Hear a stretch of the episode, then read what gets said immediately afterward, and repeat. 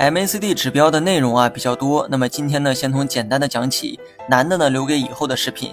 MACD 大概由四部分组成，分别是 DIF 线、DEA 线、红绿柱线和零轴。电脑版中的 DIF 线为白色，DEA 线为黄色。那么手机版呢可能略有不同，但原理啊都是一样的。DIF 线也叫做快速线，DEA 线为慢速线。所以白线的振幅呢往往比较大，波动呢也比黄线更为灵敏。大涨的时候，往往是白线在上面；而大跌的时候，同样也是白线在下面。两条线每一次移动都会引起数值的变化，具体数值呢都会在软件的左上角显示。如图所示，对应的名称后面啊都有相应的数值。至于我们常说的这个 MACD，指的就是红绿柱线的数值。